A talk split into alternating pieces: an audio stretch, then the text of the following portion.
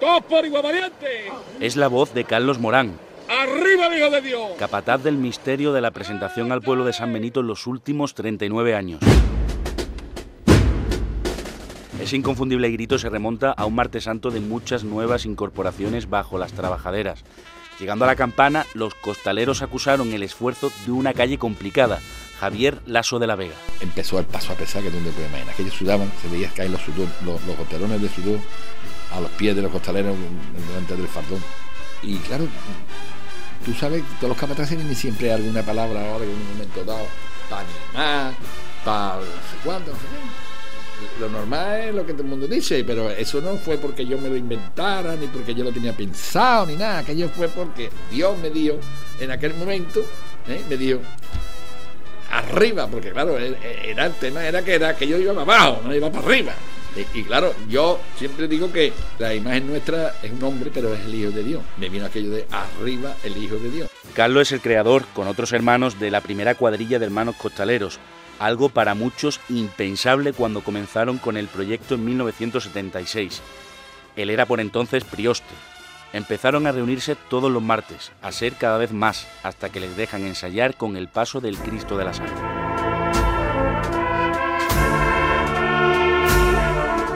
Junta, pues, en fin, hubo sus más y sus menos, pero como no pensaban en- de verdad que aquello iba a proliferar, pues nos dijeron, ya se cansarán.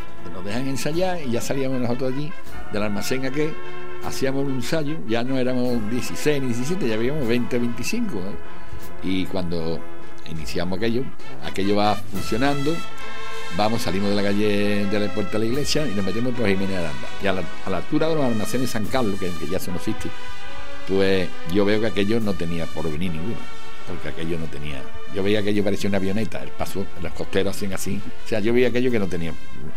Y yo decido de que dar vuelta para atrás y para San Benito, que aquello no se sigue para adelante. Cuando llegamos aquí a, a San Benito al almacén y paramos el paso en su sitio, aquello no me ve llorando los chavales, eh, en fin, des- des- desilusionado. Pero no se desanimaron. De hecho, se marcaron un objetivo más alto, el paso de misterio. Aprovecharían la retirada de los Rechi al mando de ese martillo. Pidieron y les concedieron otra oportunidad.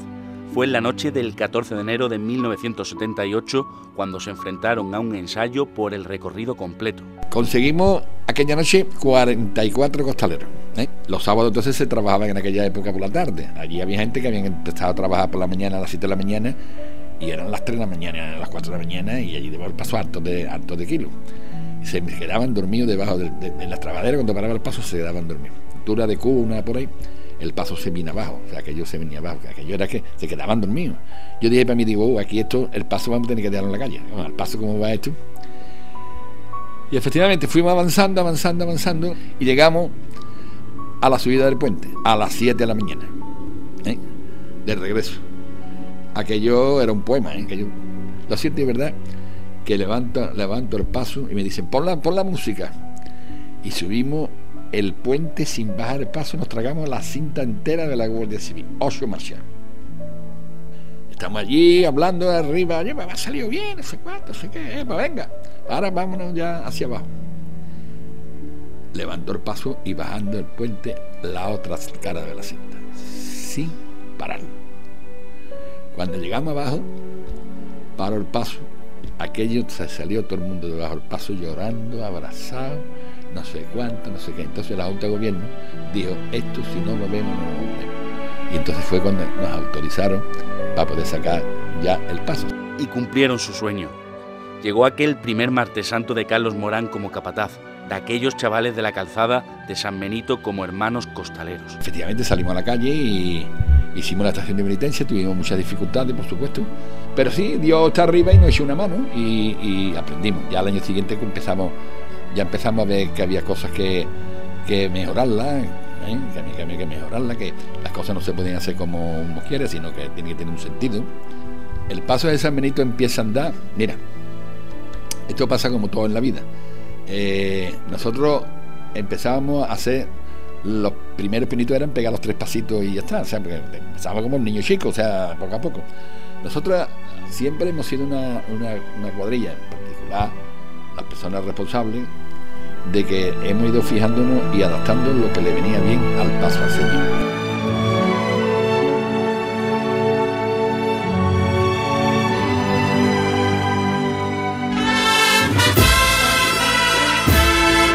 Tras año, Morán y sus hombres fueron imprimiéndole un sello propio al andar del misterio de San Benito, hasta llegar al estilo actual, de cambios suaves en armonía perfecta con la música de su agrupación. Al principio, no todo el mundo lo entendió. Había quien decía que el paso tenía que andar, porque esa historia de el paso tiene que andar. Y entonces había un señor de la Junta que me dice, es que este, estoy que andar como anda la amargura, tal y cual. Yo le dije, es que esto San Benito no es la amargura. Es más, yo digo una cosa, nosotros hacemos lo que hace el paso de la amargura y nosotros pasamos que no, como si no, como si no saliéramos. Y fuimos aprendiendo gracias a, porque hay que aprender de todo el mundo, ¿no? La banda de Lara nos ayudó a nosotros muchísimo en los, momentos críticos del inicio de cómo podía, eh, podía andar el paso. El paso nuestro tiene una cosa que, que, los movimientos no lo hace brujo, son movimientos cadenciosos es una cosa especial, o sea, tiene, tiene todas esas cosas las hemos ido poquito a poco. Empezamos, por ejemplo, de costero a costero, nosotros no hacemos un costero a costero, como aunque parezca a la gente que nosotros hacemos un costero, no, nosotros hacemos un medio costero, ¿eh? porque es un costero cortito. Paso nuestro no se puede hacer costero grande porque arriba va mucho peso y cuando tú tengas, el costero muy, largo, después para llevártelo por el lado, no me vea el trabajo.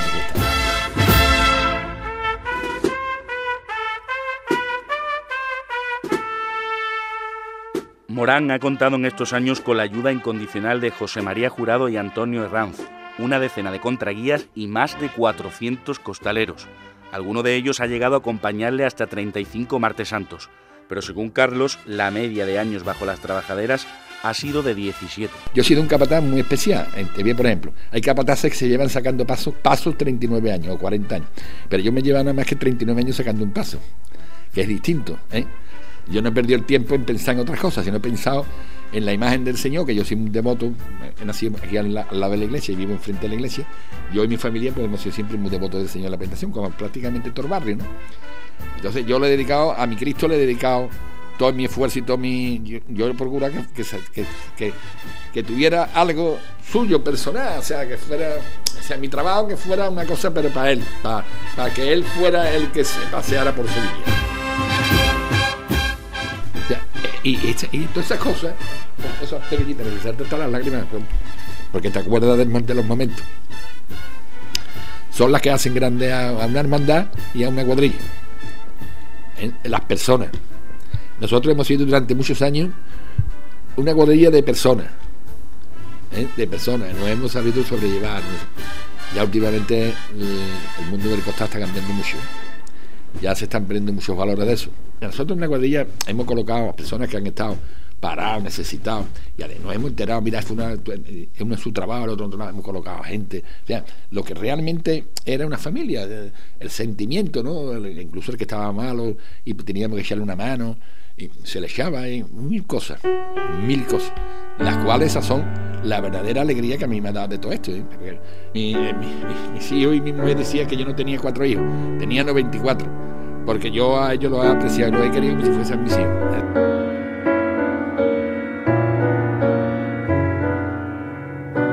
Este año en San Benito será diferente.